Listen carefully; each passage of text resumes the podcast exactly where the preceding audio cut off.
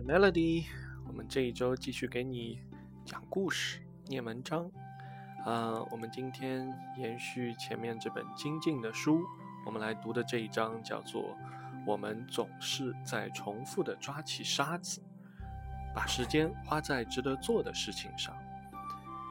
从小我们就被反复教导要合理利用时间，可是对于如何做到合理，又没有人教给我们通用有效的方法。简单的说，合理利用时间就是选择去做正确的事，把时间花在值得做的事情上。如何评判一件事情是否值得做？在分析一件事值不值得去做，花多少精力去做的时候，可以从两个角度来评估：一是这件事在当下将给我带来的收益大小。这个收益可以是心智、情感层面的，也可以是身体、物质层面，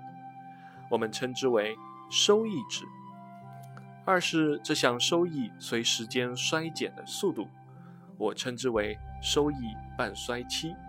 半衰期长的时间，其影响会持续较久。半衰期最早是物理学的概念，指放射性的元素半位中的这个。半数原子核发生衰变所需要的时间，半衰期越短，衰变的越快；半衰期越长，衰变的越慢。不同元素的半衰期差别非常大，短的不到零点零一秒，长的可达几亿年。后来，许多其他科学也沿用了半衰期的概念。医学中，药物的半衰期是指药物在生物体内的浓度下降一半所需的时间。元素的半衰期属于该元素的固有属性，不受环境影响；而药物的浓浓度半衰期则会因人个体的体质不同而有所差异。在生活中，我们常常只关注到一件事情在发生时带给我们的即刻好处。而忽略了这一好处是否可以持续下去，产生长期的效果。就拿玩游戏来说，玩游戏带来的愉悦感是其他绝大多数事情无法比拟的。但一旦停下来，这种愉悦感就迅速的消退了。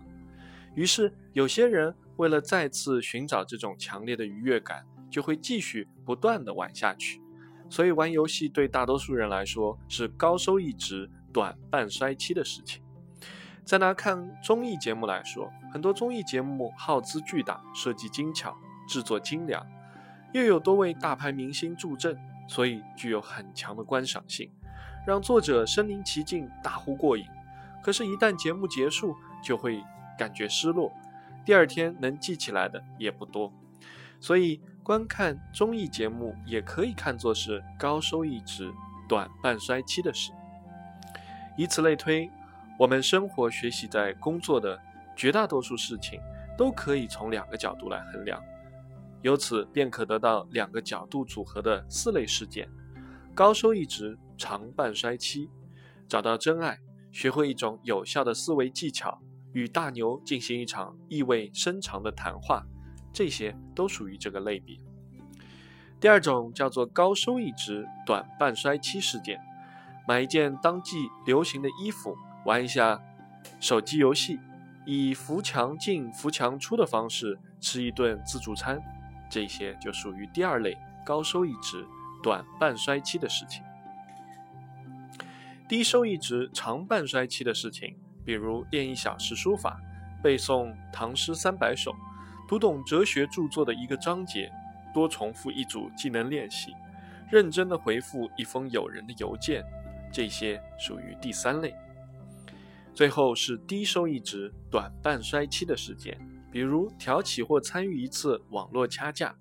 漫无目的的刷微博，使用社交软件窥视陌生人的隐私。我们的目策略就是少做短半衰期事件。反躬自省一下，可能会发现，我们平时最喜欢做的、做的最多的是高收益值、短半衰期的事件。其次是低收益值、短半衰期的事件，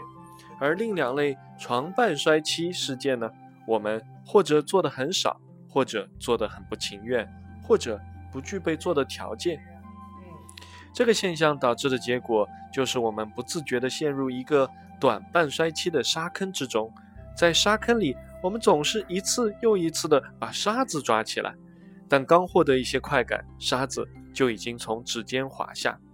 我们不得不重新来过。即使这个过程重复再多次，我们还是得到同样的结果。每一天都是崭新的一天，但每一天都在重复昨天的故事。但是长半衰期的事件就不一样，它的效益可以累积和叠加。即便每一次事件的可见效益微乎其微，但是只要它的半衰期足够长，这个效益就可以传递下去，成为奠定未来成功的一小块基石。比如背单词，背一个单词，尽管可能过几天就会淡忘，但是当你几天后重新背这个单词时，第一次的行动留下的底子还在那边，它可以降低你再次寄送的这个难度。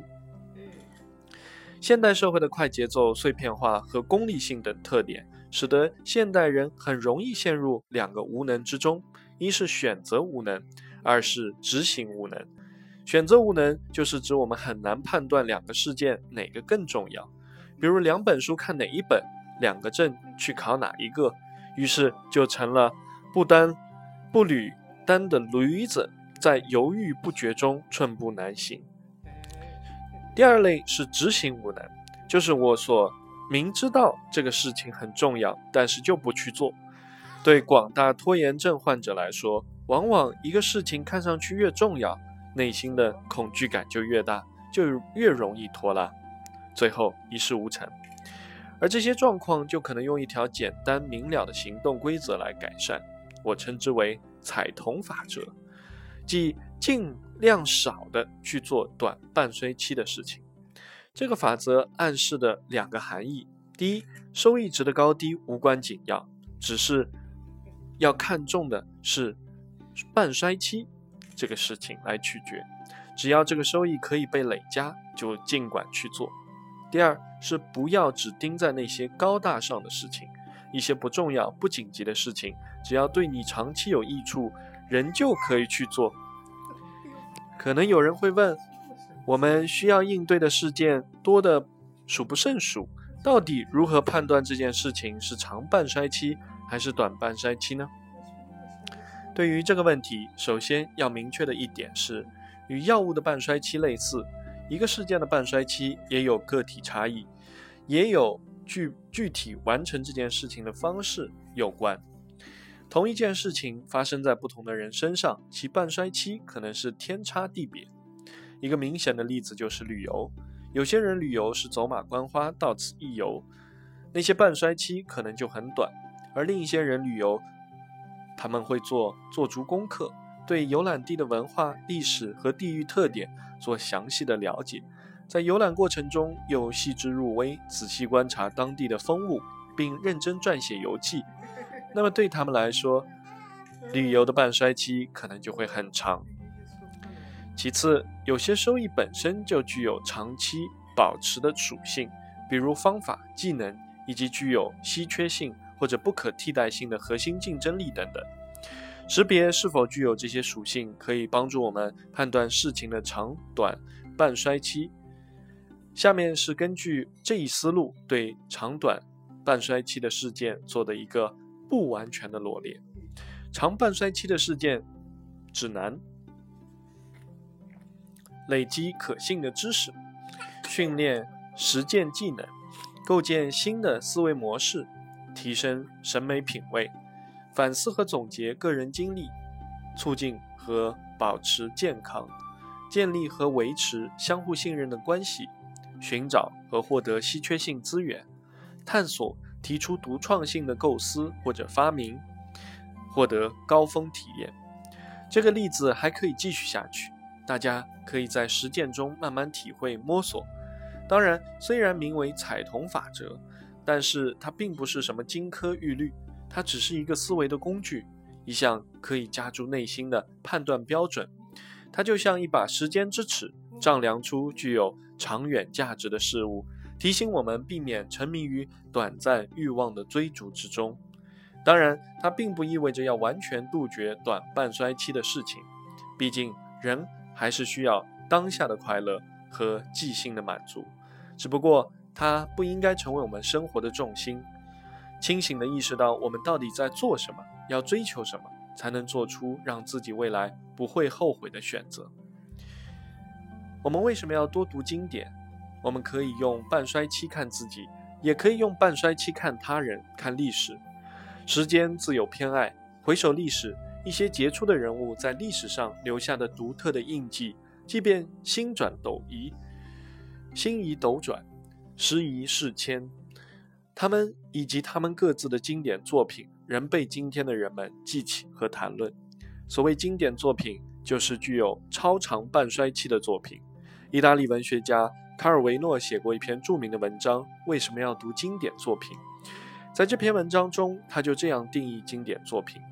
一部经典是一本每次重读都好像初读那样带来发现的书。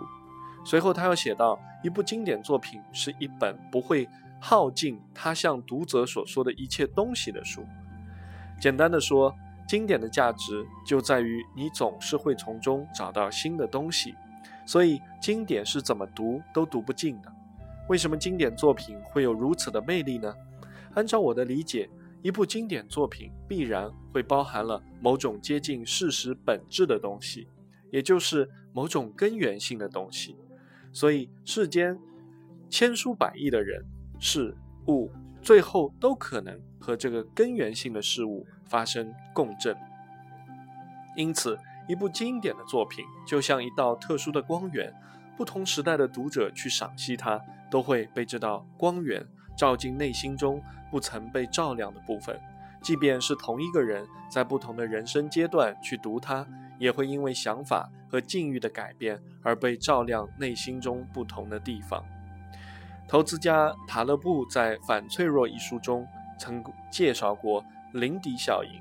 按照他的表述，林迪效应是指对于会自然消亡的事物，生命每增加一天，其预期寿命就会缩短一天。而对于不会自然消亡的事物，生命每增加一天，则可能意味着更长的预期剩余寿命。判别生活中的信息噪音，这个效应对经典作品正好适用。一部经典流传的越越久，它就越可能在今后更长的时间内传承下去，继续发挥它的价值。就如同常青树，总是会长出新的叶子。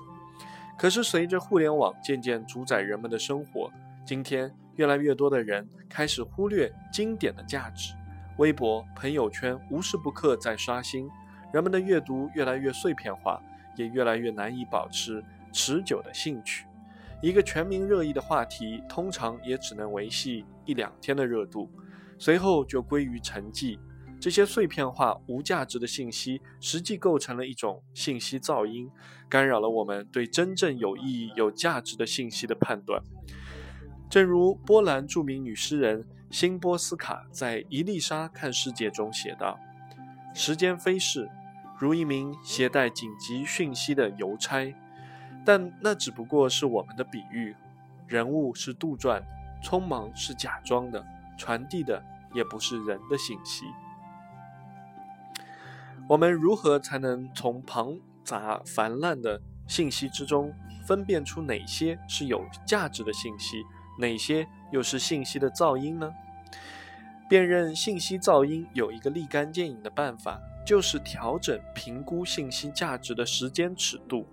法国历史学家布罗代尔提出记述历史的三种时间尺度，其中最长的时间尺度关注的是一个地区和地理。的气候环境，中间的尺度是关注社会和文化层面的因素，而短时间尺度才是传统的历史学所关注的具体的历史事件。布罗代尔认为，具体的历史事件的出现往往具有随机性，而表面现象背后是更深刻和稳定的导致该事件发生的中长时间尺度的因素。这些因素。才是根植在我们历史当中的这种重要因素。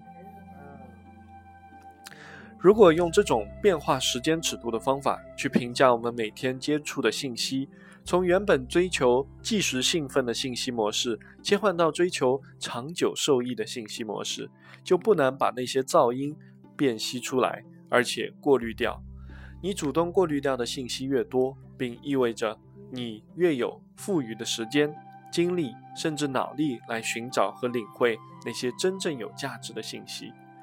对泛滥的资讯保持警惕，把更多的目光目光投向那些被时间之尺。筛选过的经典作品上，可以避免无谓的躁动。从心智的成长层面来说，这种复古也恰似，恰恰是最有效的。你不如想象和那些历史上的杰出人物做朋友，就如同把他们加为微信好友，每天捧读他们的作品，就如同刷他们的朋友圈。这时，你或许会发现。这个朋友圈丝毫不比你现实好友的朋友圈无趣，甚至更加引人入胜。如果我们多了解一些那些历史长河中的杰出人物，就会发现他们往往是不为潮流所动的人，甚至常常带有偏执，而且他们就发现了自己独特的才能，并且努力的义无反顾的去把它们发挥到最大。向那些伟大的智者看齐，并非是要亦步亦趋地重走那些先贤的道路，毕竟时代已经全然不同，而是要选择像他们那样走一条自主选择，并且可以一往无前的道路。当我们用时间之尺丈量历史中的自己，与那些杰出人物相遇交谈，就会发现，与同时代人做比较，并没有那么重要。更没有必要在这种比较自我怀疑、自怨自艾中去消逝时间。人生那么短，路又那么长，你好好走就是了。